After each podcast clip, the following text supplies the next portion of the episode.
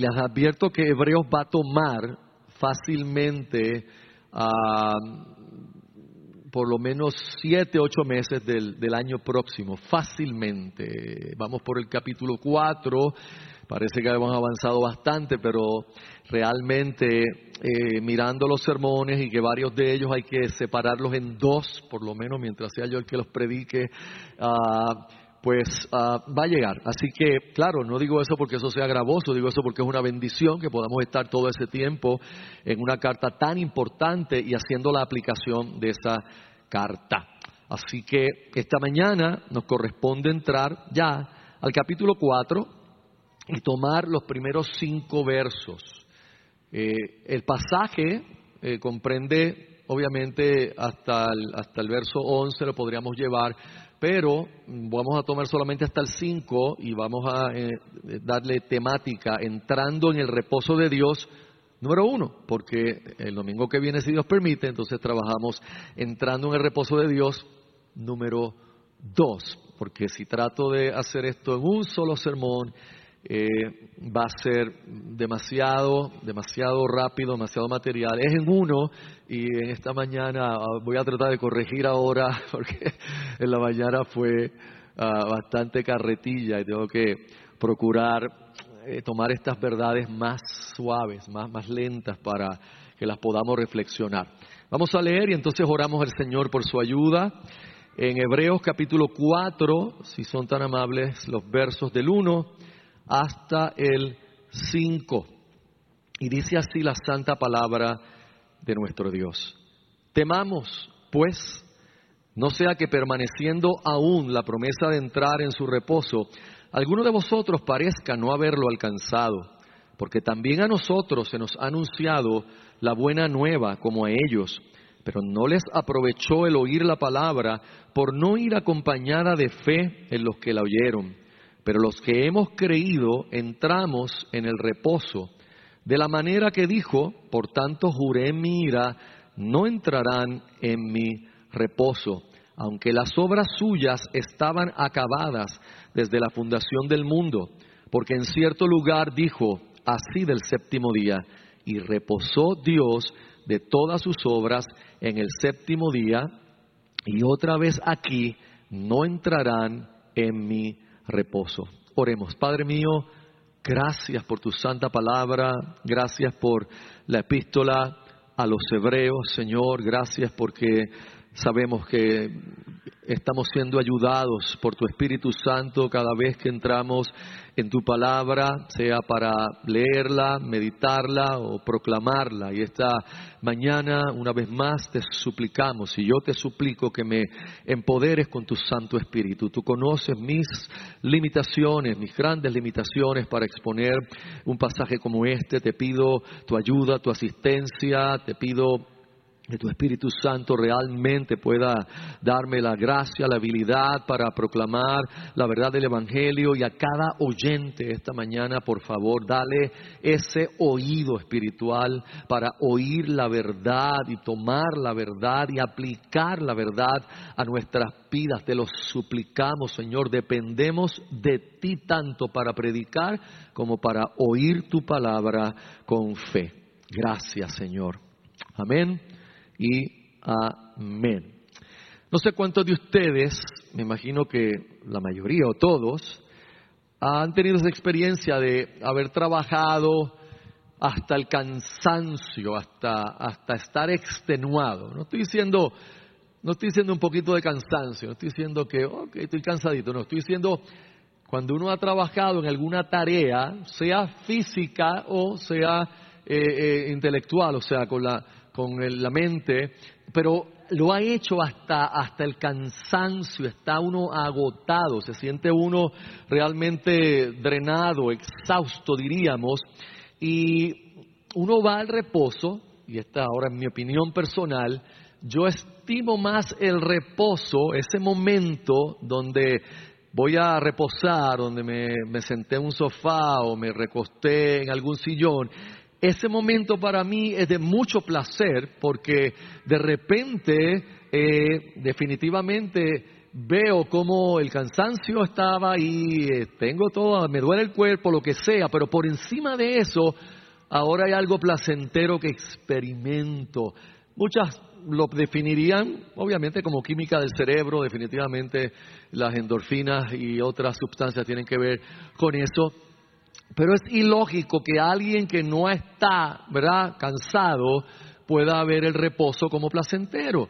Si usted toma un día de asueto, un día de descanso en su casa, con lo cual es muy bueno hacerlo, y usted, bueno, se levanta tarde, levanta a las 11 de la mañana y luego está del sofá a la hamaca y de la hamaca al sofá del televisor y luego coge una siesta. Sería ilógico que de repente usted diga, ay caramba, me voy a coger un reposo ahora, voy a, voy a reposar. No va a reposar nada porque usted no realmente ha estado reposando. Ahora, si usted ha estado laborando duro, sea pico y pala, o sea con, con el, intelecto y usted está extenuado y agotado, ese momentito cuando uno se sienta es como que, ¡ay, qué rico! Hay como, hay como un placer en eso. Así que todos necesitamos descanso, definitivamente los organismos necesitamos descanso, el ser humano necesita descanso diario. De hecho, usted sabe que se habla mucho del sueño, la importancia del sueño, y yo no voy a hablar de ese tema porque él predica la moral calzoncillo, porque yo no, no duermo mucho, no duermo por, yo duermo seis horas más o menos en lo que, lo que duermo diariamente. Pero necesitamos descanso, reposo eh, para estar bien. Esa es la realidad. Por eso es que los creyentes podemos tener un entendimiento o debemos tener un entendimiento bastante claro de la realidad de que hay un reposo final y un reposo eterno que Dios ha preparado para nosotros y que aunque en cierta manera, en cierta manera, nosotros hemos entrado ya en cierto reposo al estar en Cristo, pero no podemos confundir con que ese reposo que hemos entrado es el reposo final y es el reposo eterno, el descanso que vamos a tener con Dios, eh, como les decía ahorita, que el descanso realmente es Él, no es un lugar, no es una circunstancia celestial, sino el reposo y el descanso es Dios mismo que nos dará descanso y reposo como nunca hemos tenido, como nunca hemos experimentado. O sea, ese momentito que yo le describo, ese, esa sensación de placer, eh, no,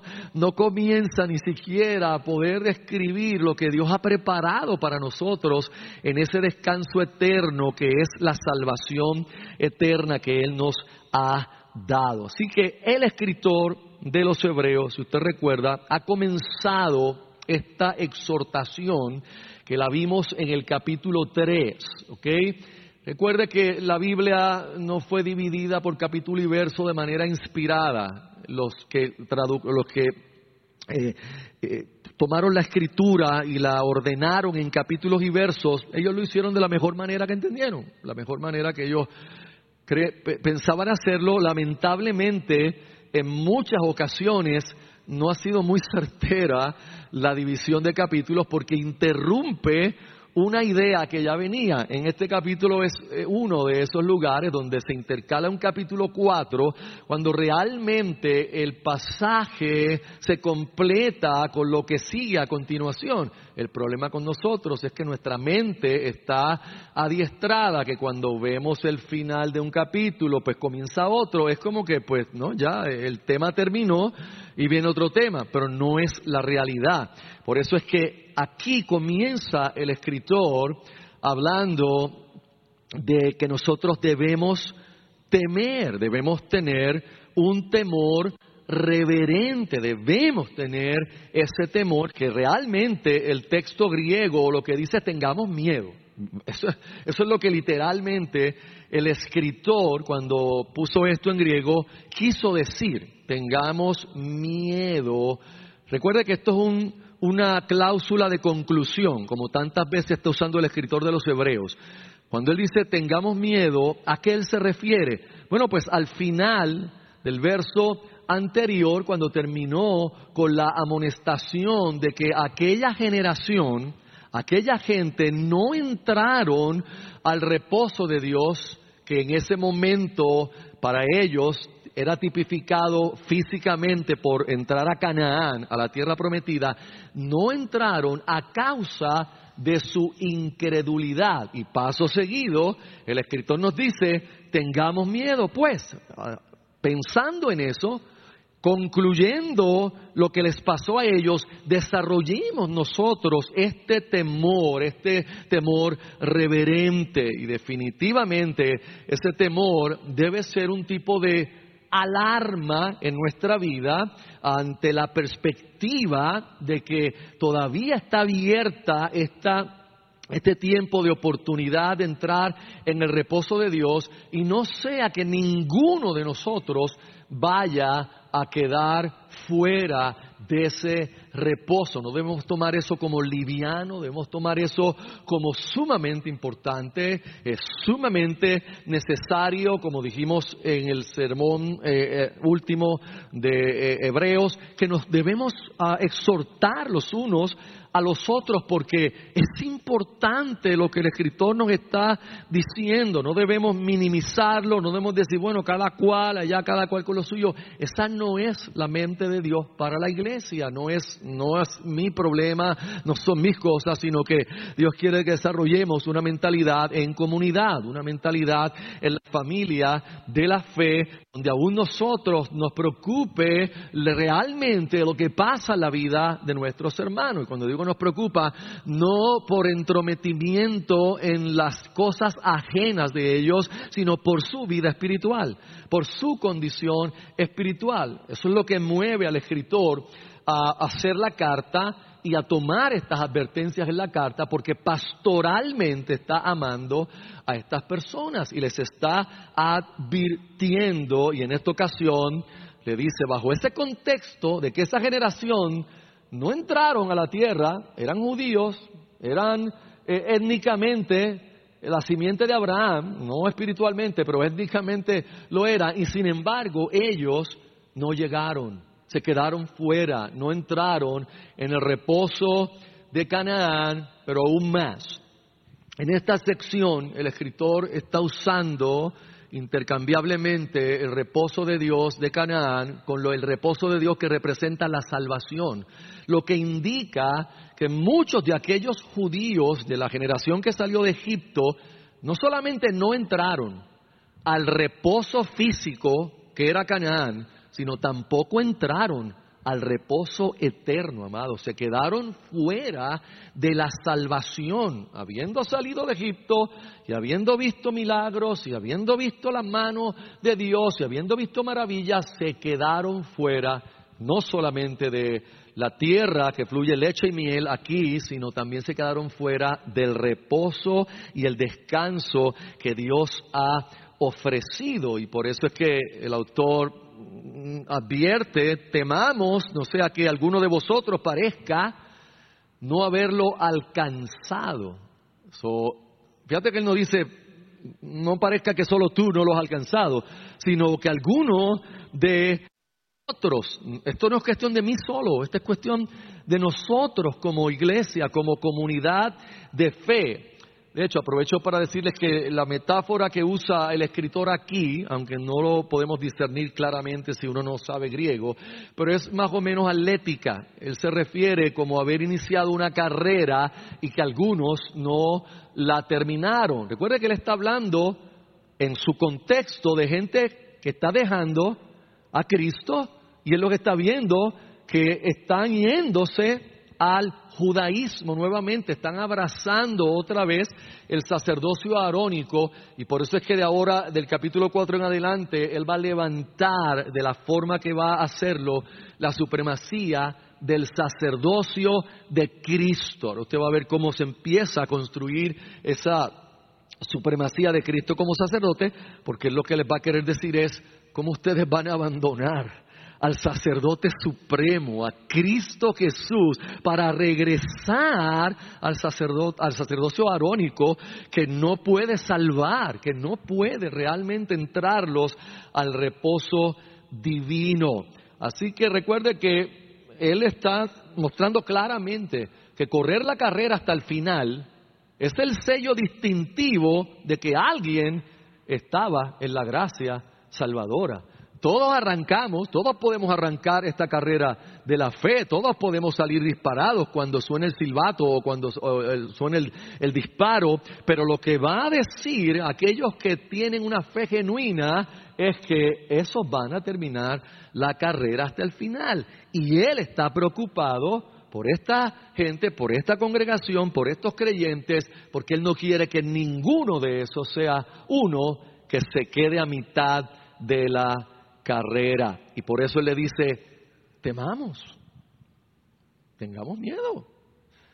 Hay una situación con nosotros que siempre estamos tratando de defender a Dios, o siempre estamos tratando de presentar a Dios ante los demás de una manera que Dios no se vea mal.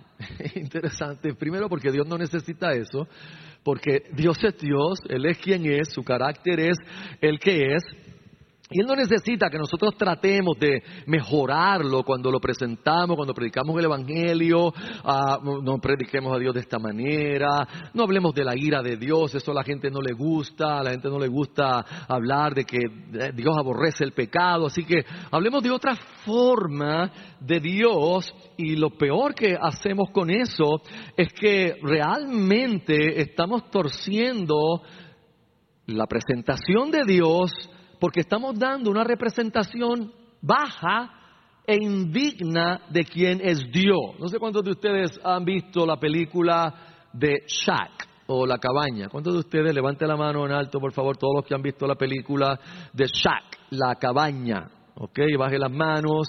Eh, ¿Cuántos de esos que levantaron las manos entienden que es una gran película y que presenta a Dios de una manera bíblica y correcta? Ok. Si usted iba a levantar la mano, pero como alguna gente se rió y nadie la levantó, usted no la levantó, al final de la reunión, cuando demos la aplicación de salvación, por favor, venga a los pies del Señor Jesucristo en este día. Si usted no la ha visto, no pierda el tiempo viéndola, a menos que no quiera investigar de lo que estamos hablando, por si alguien le pregunta. Yo lo hice, la vi porque tiempo atrás había gente recomendándola, inclusive pastor, inclusive un pastor amigo vi que puso en sus redes que la película, que si inspiracional, que si la película, y dije, vamos a ver esto. Y cuando veo la película completita, hermanos, hermanos, ¿cómo es posible que un creyente que disierde el Evangelio pueda decir que esta película tiene el Evangelio? Esta película es nociva, porque esta película lo que hace es tomar un poquito de carne, un poquito de verdades y meterlas en una olla bien grande con un montón de veneno, con un montón de herejías mal representando el carácter de Dios, la Trinidad y la promesa de salvación de Dios. Y yo sé que la gente dice, pastor, pero eso es ficción, eso es una película. No, no, no, no, aquí está el problema. Una vez que la película incluye elementos teológicos y quiera describir la Trinidad y quiera describir el sufrimiento humano y quiera describir realmente cómo es el carácter de Dios, dejó de ser ficción para ser teológica y debemos juzgarla a través de lo único que podemos hacer, ¿qué es? La Biblia.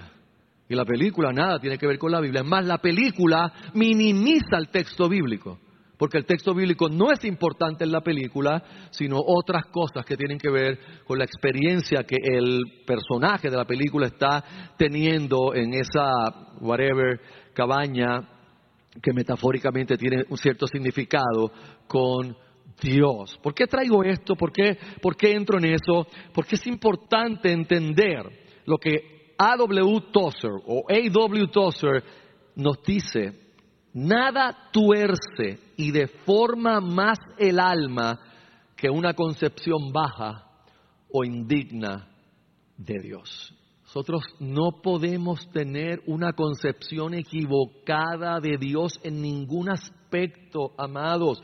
Y alguna gente, todavía algunos de nosotros se nos hace difícil trabajar con la realidad de que el mismo Dios que es perfecto amor, el mismo Dios es perfectamente justo y en su justicia aborrece el pecado y en su justicia derrama su ira sobre el pecado. Si no, borremos la carta de Romanos de la Biblia. Si no, borremos la apertura de la carta en el capítulo 1 donde indica que el mundo mismo y el pecador está bajo la ira de Dios por el pecado.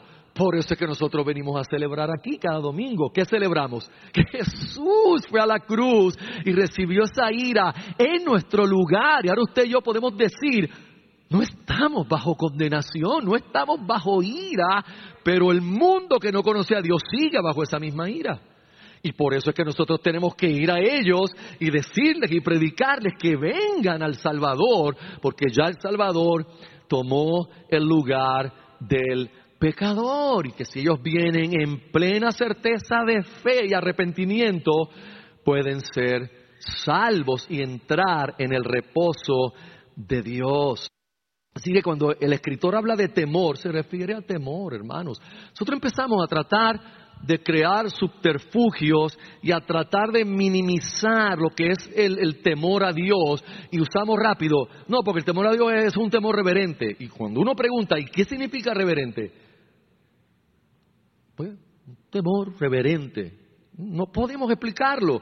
Pero el temor reverente del cual nosotros hablamos es la combinación, la mezcla de admiración, asombro y pavor. Wey, wey, pastor. ¿Cómo que pavor? Sí. Hermanos, Dios es santo, santo, santo. Y tiene un poder que usted y yo no podemos comenzar ni siquiera a describir.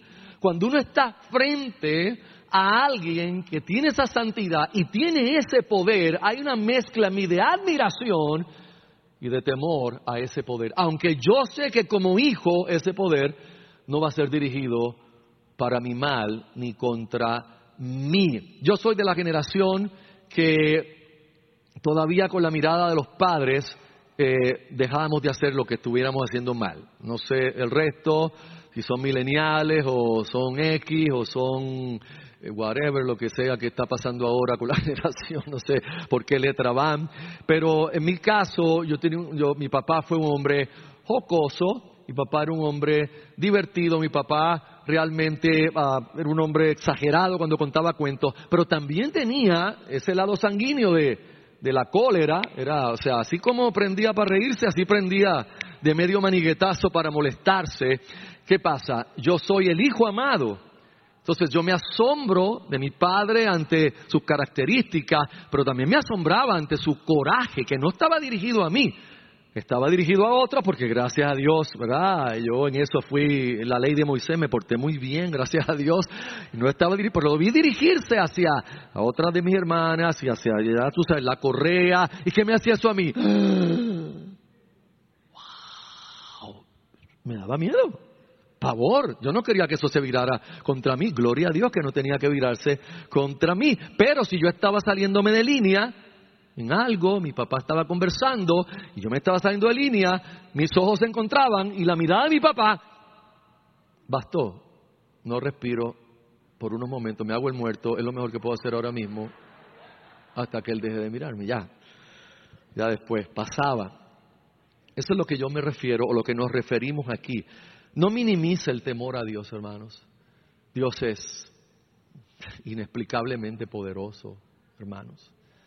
Él es inexplicablemente poderoso. Horrenda cosa es caer en las manos de un Dios vivo. Y ahí se refiere a juicio, no se refiere a caer en las manos de Él para acariciarnos. En juicio. Por eso una vez más, nunca perdamos de perspectiva la gracia que se nos ha dado en el sacrificio de Jesús.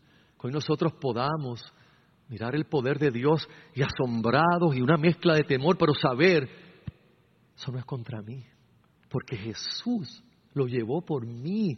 Y ya nunca esa ira vendrá sobre mí, pero esa ira está sobre otra gente a la cual le tenemos que advertir y advertirnos a nosotros mismos, no sea que uno de nosotros esté aquí con una profesión externa, con una profesión falsa, con una fe que no es genuina y que no vaya a alcanzar el reposo de Dios finalmente. Así que la realidad que debemos temer, está claro. Ahora hay un temor que no debemos tener, y es este, e, e, el temor que no está describiendo el escritor de Hebreos es el de pensar que yo debo temer que no voy a llegar al descanso y al reposo por falta de méritos propios. Sin embargo, ese temor es el más que nosotros tenemos y luchamos con él. Porque a veces nosotros lo que tememos no es al Dios Santo, tememos que a mí me falte algo en mi desempeño, por lo cual Dios no me deje llegar al reposo. Cuando nosotros tenemos ese temor, ese temor es totalmente inadecuado. Ese temor está fuera del Evangelio. ¿Por qué? Porque usted y yo nunca tendremos el mérito para que se nos deje terminar esta carrera. Me refiero a mérito propio.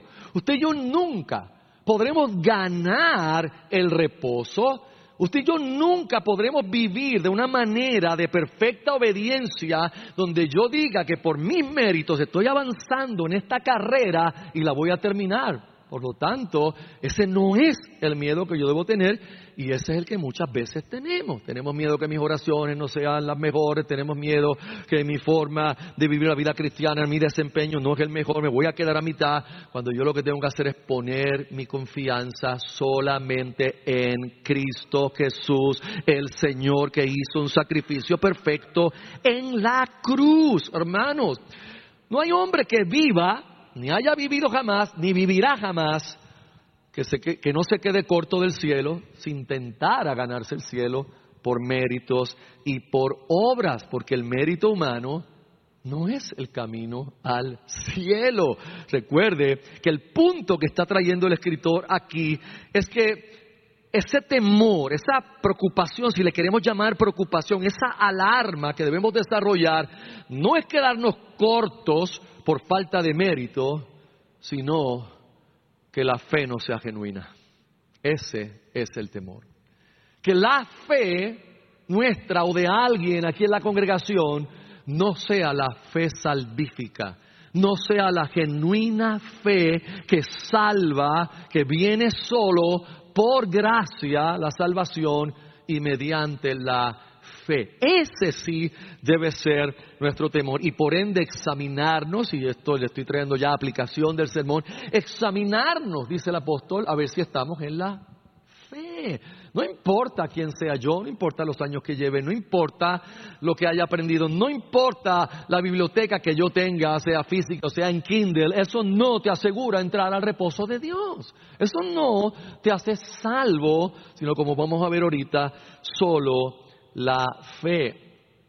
¿qué debemos hacer? Renunciar a todas las demás confianzas en donde yo estoy poniendo mi fe y entregarnos por completo a la única confianza que debe existir en nosotros, que Cristo Jesús nos salvó por su obra perfecta y ha prometido que estaremos con Él en ese reposo y en ese descanso que está reservado para los verdaderos creyentes. Por eso es que Él dice que temamos, pues, no sea que permaneciendo aún la promesa de entrar en su reposo, alguno de vosotros parezca no haberlo alcanzado. Tomemos esa primera parte.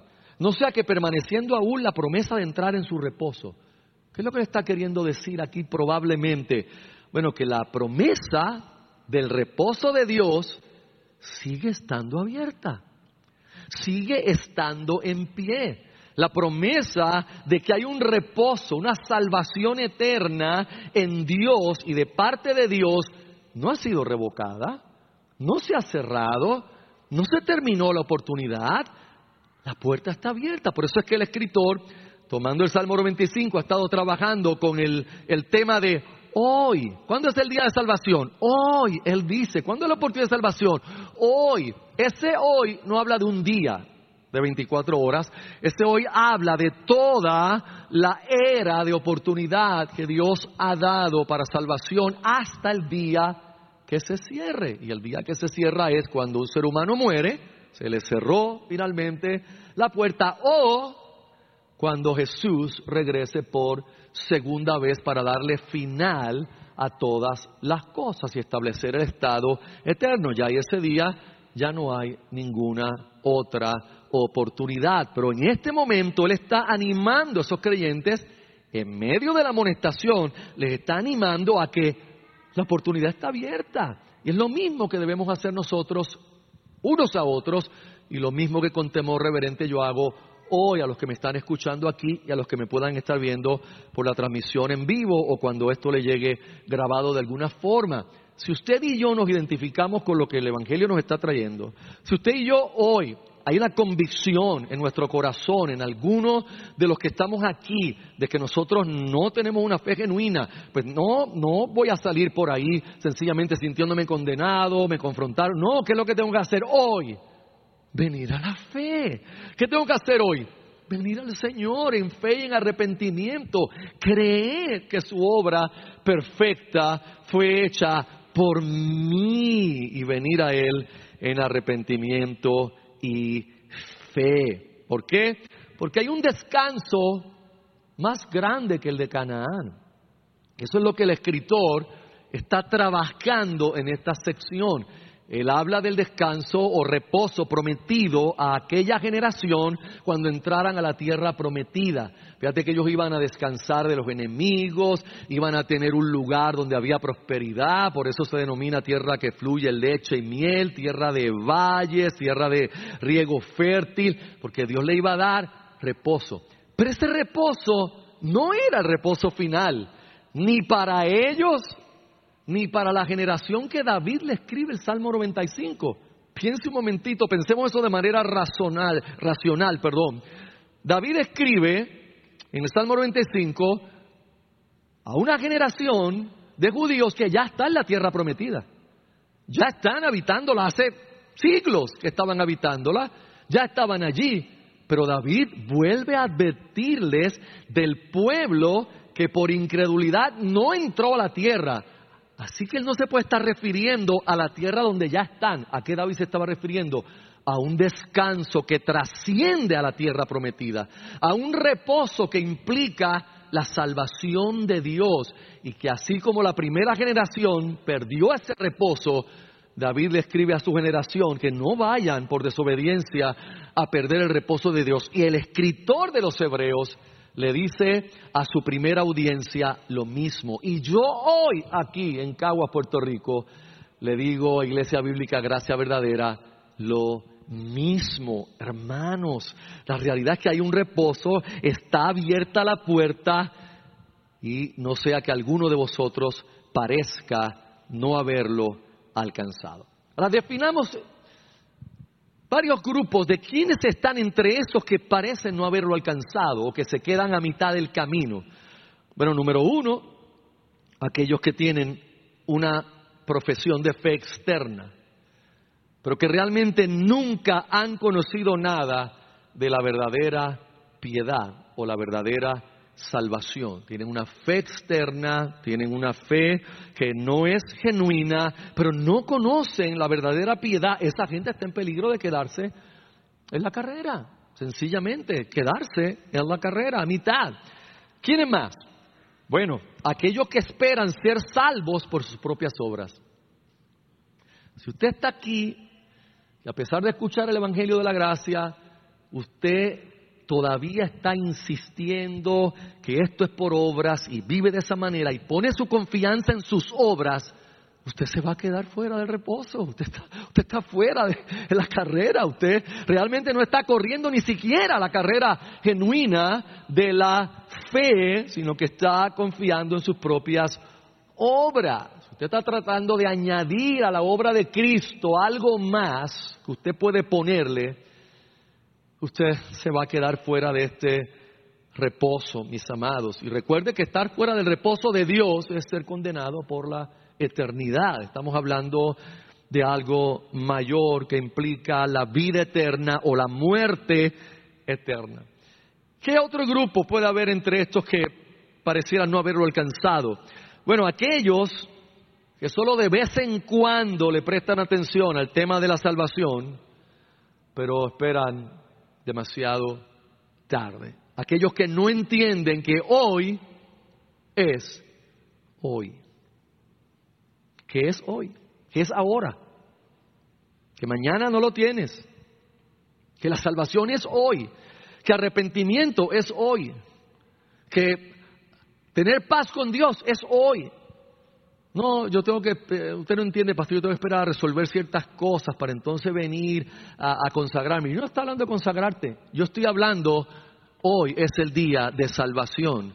Y si te vas de aquí a resolver cosas y la muerte te sorprende, serás uno de los que no entraron en el reposo de Dios. Diciembre es un mes favorito de alguna gente venir a la casa de Dios. El día de resurrección o Viernes Santo, también la gente creen, vienen por épocas porque quiero, quiero escuchar, pero entonces no creen al Señor. Esa es la, la realidad. Y el cuarto grupo son aquellos que de alguna forma han sido despertados y ellos ven su culpa. De alguna forma ellos ven el pecado en ellos, pero no están dispuestos a entregar su corazón a Dios. No están dispuestos a entender que el mundo queda en otro plano para entregar mi vida a aquel que me salvó. Ellos están como el rey Agripa en Hechos capítulo 26, el verso 28. ¿Recuerdan el rey Agripa? Pablo, casi me convences. ¿Ustedes se acuerdan de un anuncio que daban hace un tiempo atrás de mi papá es casi casi ingeniero? No hay casi casi ingenieros. No hay casi casi abogados. No hay casi casi pastores. O hay pastores o, o no. No hay casi casi cristianos. Muchachas se van a casar con un hombre no creyente, pastor es casi, casi cristiano. Ese es el problema, que es casi, casi. Y que si le sorprende la muerte, no va a ir casi, casi al infierno. Va a ir al infierno. Es el problema. No es casi, casi. Va a ir directo al lugar de eterna condenación. Eso es lo que lleva al escritor a este segundo verso en el pasaje, porque también a nosotros se nos ha anunciado la buena nueva como a ellos, pero no les aprovechó el oír la palabra por no ir acompañada de fe en los que la oyeron. Lo primero que hay que recalcar ahí es que a la gente del Antiguo Testamento se les predicó el Evangelio. Tenemos que ser justos y entender que no se les predicó con la claridad, ¿verdad? Y el detalle que nosotros tenemos el Evangelio ahora de este lado del Nuevo Testamento, porque ya Jesús el Mesías fue manifiesto y ya vemos que todos los tipos y sombras que teníamos allá son cumplidos en Él. Pero a ellos se les predicó la substancia del Evangelio mismo que nosotros estamos hoy abrazando. A ellos se les predicó la oportunidad del descanso eterno con Dios. Ellos vieron los ritos, los sacrificios, todo el tabernáculo, todas esas cosas eran tipos y sombras. El sacerdocio, todo era tipo y sombra de la salvación. Moisés le predicó el Evangelio y los dos espías que trajeron un informe contrario al de los diez que dijeron que no se podía entrar en la tierra porque habían ciudades amuralladas y gigantes, esos dos les predicaron el Evangelio ese día. ¿Y qué hizo la generación? No creyeron al Evangelio. No mezclaron el oír la buena noticia con fe. Y esto es sumamente importante, amados. Porque desde el punto de vista humano, si usted lo piensa, el primer requisito para la salvación es qué? ¿Qué es el requisito para salvación? Fe. Pero entonces, escuchar el Evangelio es esencial, pero escuchar el Evangelio solo nos salva. Escuchar el Evangelio y no mezclarlo con fe no salva. A estos antiguos israelitas no les sirvió de nada. Piénselo bien. Eh, uno lee ese, ese tipo de verso que no le aprovechó la palabra que escucharon. Wow, si uno va, mm, da una vuelta por la Biblia buscando los versos que en ella misma describen el poder de la Escritura, va a encontrar un montón de versos que hablan del poder de la palabra de Dios y simbolismos como el fuego, martillo que quebranta la roca y todas estas cosas.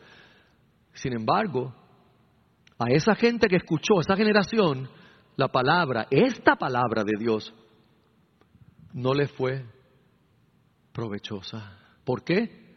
Porque no fue mezclada con fe en las que lo oyeron. Es la misma condición en que estamos nosotros aquí. Usted y yo podemos escuchar todos los sermones del mundo, mi amado. Usted puede vivir su vida escuchando un sermón ah, de la palabra de Dios y si no está acompañado por fe, nada está pasando, no hay ningún provecho salvífico, no está usted confiando en el Dios de las buenas noticias. Y usted puede conocer la buena noticia, pero si no confías en el Dios de la buena noticia, en el Cristo de la buena noticia, no hay salvación, no hay salvación. Por eso en el verso 3, el escritor dice, a diferencia de eso, en contraste con eso, pero los que hemos creído entraron en el reposo. Los que hemos creído entramos en el reposo.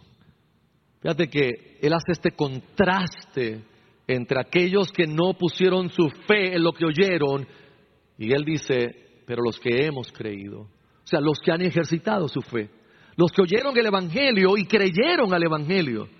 Los que oyeron la verdad sobre Cristo y entendieron, ese es el único que puede salvar. Es la única manera de salvación. Esa es la única forma de salvación y abrazaron la cruz a través de la fe. Realmente, hermanos, Todavía muchos de nosotros estamos equivocados pensando que unirnos a una iglesia nos va a entrar en el reposo eterno de Dios.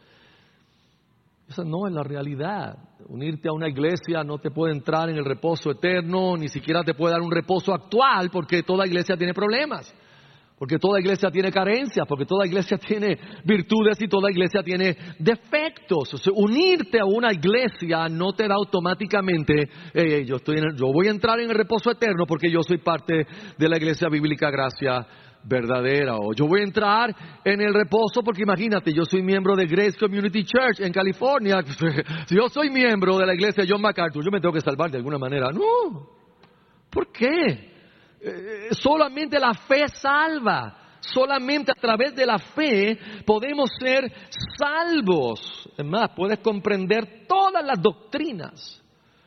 Puedes tener en tu cabeza de memoria el libro de teología sistemática de Wayne Grudem, página por página, y entender y explicarme todas las doctrinas más profundas y misteriosas. Y si no hay fe en ti, con todo ese conocimiento vas a estar perdido por la eternidad y ese mismo conocimiento va a testificar contra ti. De que tú oíste la verdad, pero no creíste a la verdad. Escuchaste la verdad, explicaste la verdad, debatiste por la verdad, pero no conociste la verdad, no creíste en la verdad. Por lo tanto, amados, creer es una firme convicción. Cuando hablamos de creer, para hablar de manera más, un poquito más técnica, porque eso es algo subjetivo, pero vamos a ser un poquito objetivo. ¿Cómo creemos? Creemos cuando hay una convicción firme en nosotros y esa convicción produce, hermanos, un reconocer de la revelación de la verdad de Dios. Yo sé que esa es la verdad de Dios y yo creo a la verdad de Dios. Tengo la convicción de que Jesús, yendo a la cruz, esa es la verdad de Dios. Yendo por mí, esa es la verdad de Dios. Llevando la ira de Dios en mi lugar, esa es la verdad de Dios. Tengo este reconocimiento que me lleva entonces a poder hacer lo segundo, una entrega personal a la verdad. Porque creer o tener fe me lleva a una entrega a la verdad. No es posible que yo diga que tengo fe en algo y luego no abrace eh, esa verdad o entregarme a ella de la manera más completa, obviamente, que yo pueda, porque la realidad es que todo aquel que cree verdaderamente tiene la gracia de entregarse a esa verdad, vivir esa verdad que finalmente nos lleva al tercer punto de lo que es creer, que entonces mi conducta se empieza a volver consistente con la verdad que yo creo. No hay tal cosa como que yo pueda creer y tener fe en la verdad de mi salvación, en algún punto mi vida, mis acciones, mi caminar, mi conducta, mis pensamientos, mis motivaciones no comiencen a irse alineando progresivamente con la verdad de la salvación. No hay tal cosa. No hay tal cosa. Alguien que diga yo creo, yo tengo fe en la cruz, pero su vida, su naturaleza, su cosmovisión, sus motivaciones sean totalmente las mismas del mundo, realmente no está teniendo una fe genuina. No hay una fe genuina en la persona, está engañando, se está engañando a sí mismo. Y por eso el escritor, ya comenzando a finalizar este planteamiento eh, hasta el verso 5, entonces él dice, de la manera que dijo, por tanto juré mira, no entrarán en mi reposo. Y vuelve a acordarnos el Salmo 95 para mostrarnos la realidad de que algunos de aquellos del desierto, como Moisés, Aarón, Miriam, Josué, Caleb y otros no entraron quizás a Canaán, la física, pero sí entraron en el reposo de Dios. Sin embargo, la mayoría de aquella generación no entró a ninguna de las dos. Ni entraron en la tierra prometida físicamente, ni entraron en el reposo de Dios. ¿Por qué? Porque estaban en incredulidad. Porque escucharon la buena noticia pero no la creyeron. Porque los espías le dijeron, hey, la tierra está ahí, al alcance de nuestras manos. Dios ha dicho que es nuestra, que la poseamos, vayamos, poseámosla. No, no.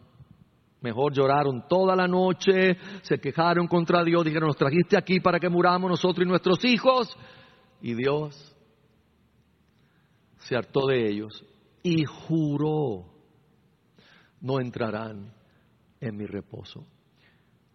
Uno oye la palabra de Dios y debe temer, pero si uno oye un juramento de Dios, uno debe temblar, porque Dios juró, no entrarán en mi reposo, lo que implica que eso era irrevocable, irreversible. Nada cambiaría lo que Dios había determinado acerca de que no entrarían en su salvación y en su reposo. Y añade el escritor de Hebreos, y le advierto que estas cosas que él añade hacen que este pasaje sea un pasaje difícil, no es un pasaje simple.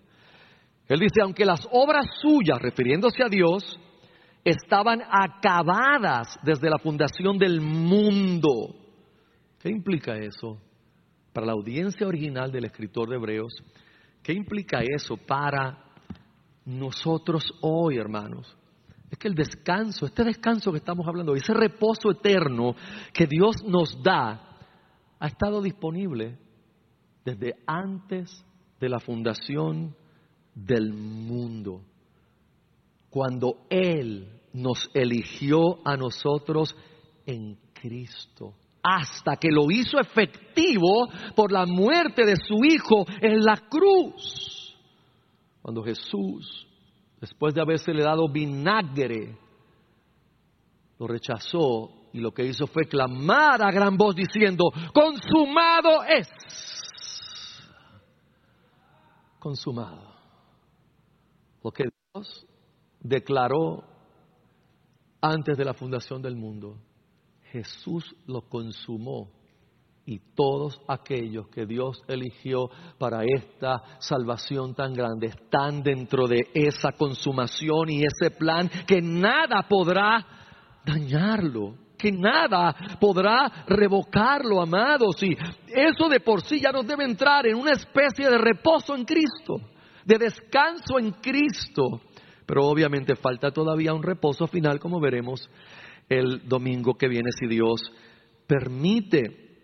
Pablo escribe a su hijo la fe Timoteo, la segunda vez que le escribe, o sea, la segunda carta, y le dice en el capítulo 2, verso 9, pues Dios nos salvó y nos llamó a una vida santa, no por nuestras propias obras, sino por su propia determinación y gracia. Nos concedió este favor en Cristo Jesús antes del comienzo del tiempo antes de la fundación del mundo. ¿Qué es lo que queda hacer a nosotros los creyentes para entrar en este descanso? Creer, hermanos, confiar en aquel que dijo, consumado es, consumado es sin mi ayuda.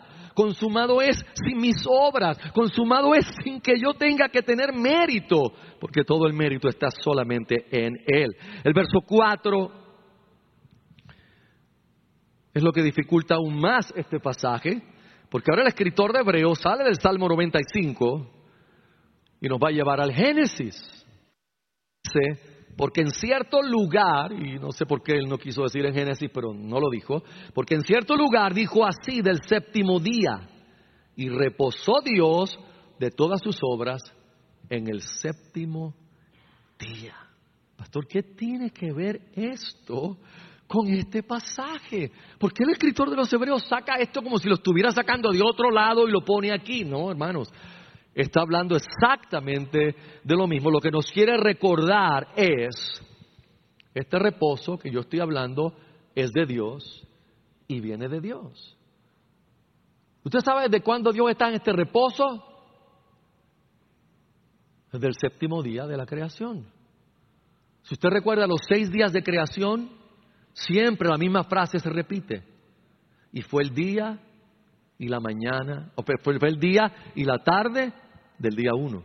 Fue el día y la tarde el día dos. Fue el día y la tarde día tres. ¿Qué pasa el séptimo día?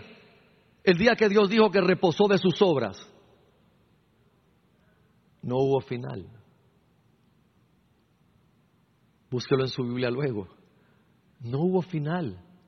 No hay final porque Dios entró en un reposo que no tiene final para señalarnos que ese es el reposo que Él ha preparado para nosotros, hermanos. Dios ahora mismo se encuentra en ese reposo que representa lo máximo de su soberanía, lo máximo de su control sobre todo el universo. O sea, Dios está controlando todo y haciendo todas las cosas que funcionan en el universo desde un reposo. Solamente Dios puede reposar y trabajar a la vez. Jesús dijo, mi Padre trabaja hasta ahora trabaja yo trabajo, pero ¿cómo es que Él trabaja y está en reposo? Porque Dios. Porque todo lo que está ocurriendo ya Él lo declaró. Desde antes de la fundación del mundo. En ese sentido está trabajando. En el otro sentido, Él está como soberano en el trono. On challenge. ¿Quién puede retar la soberanía de Dios? ¿Quién puede ir contra ella? Al mismo Dios que a través del profeta Isaías dice, yo soy Dios. Y no hay otro. Y no hay nada, a mí me encanta ese verso, y no hay nadie como yo. Dios es el único que puede decir eso sin pecado. Si yo digo, hermano, no hay nadie como yo, no hay pastor como yo, estoy pecando horriblemente. Dios dice, yo soy Dios, el único, y no hay nadie como yo, que declaro el fin desde el principio y desde la antigüedad lo que aún no se ha hecho diciendo, mi consejo permanecerá. Isaías 46. Amado, el tiempo se me ha ido.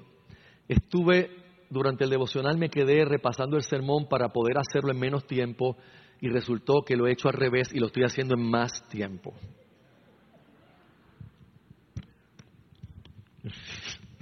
Es inconcebible, incomprensible.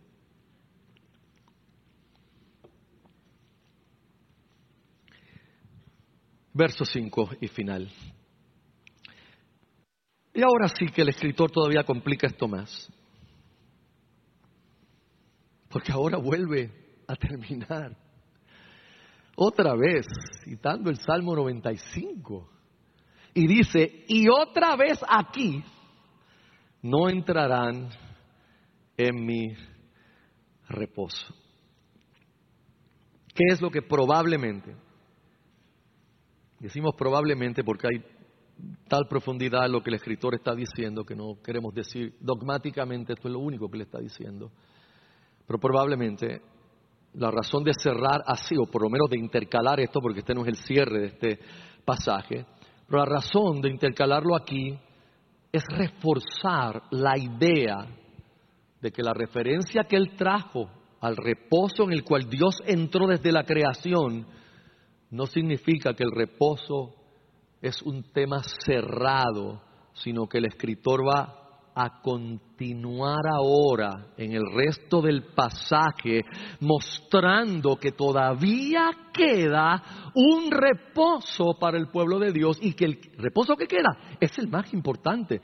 El de Canaán palidece ante la realidad del reposo que él va a discutir en los próximos versos y en el próximo pasaje. ¿Por qué? Porque no podemos limitar el reposo de Dios ni a lo que sucedió en Génesis, ni a lo que sucedió en Canaán, sino que a través de Cristo Dios nos ha abierto ahora la oportunidad a todos los que creemos de terminar nuestra carrera aquí y entrar en un reposo que es indescriptible amados, indescriptible, el mejor de nuestros días, el, placer más grande, el pensamiento más hermoso, la motivación más pura suya palidece ante la realidad de lo que Dios ha preparado para nosotros, los que le amamos, y el descanso que vamos a tener de este mundo en el cual lo que tenemos es trabajo, lo que tenemos es lamentablemente, sufrimiento tantas veces y tenemos dolor en medio de nuestra jornada y nos cansamos de este sistema. Si usted quiere medir un poquito su vida espiritual para aplicación final, cuando usted no se sienta cansado de este mundo, cuando usted no se sienta asqueado del pecado que hay en esta tierra, cuando usted se esté acostumbrando tanto a vivir aquí que ya la maldad no le afecta, significa entonces que no estamos centrados en el Evangelio. Si estamos centrados en el Evangelio, llega el tiempo donde nos cansamos, donde decimos, Señor, esta tierra está horrible, este mundo realmente está perdido y me encuentro que mi corazón también tiene pecado. Eso nos da ansias de decir, Señor, ven, regresa, termina con esto, perfecciona tu plan, Señor, termina lo que comenzaste, porque nos cansamos, hermanos. Este es nuestro desierto, este es nuestro peregrinar en el desierto.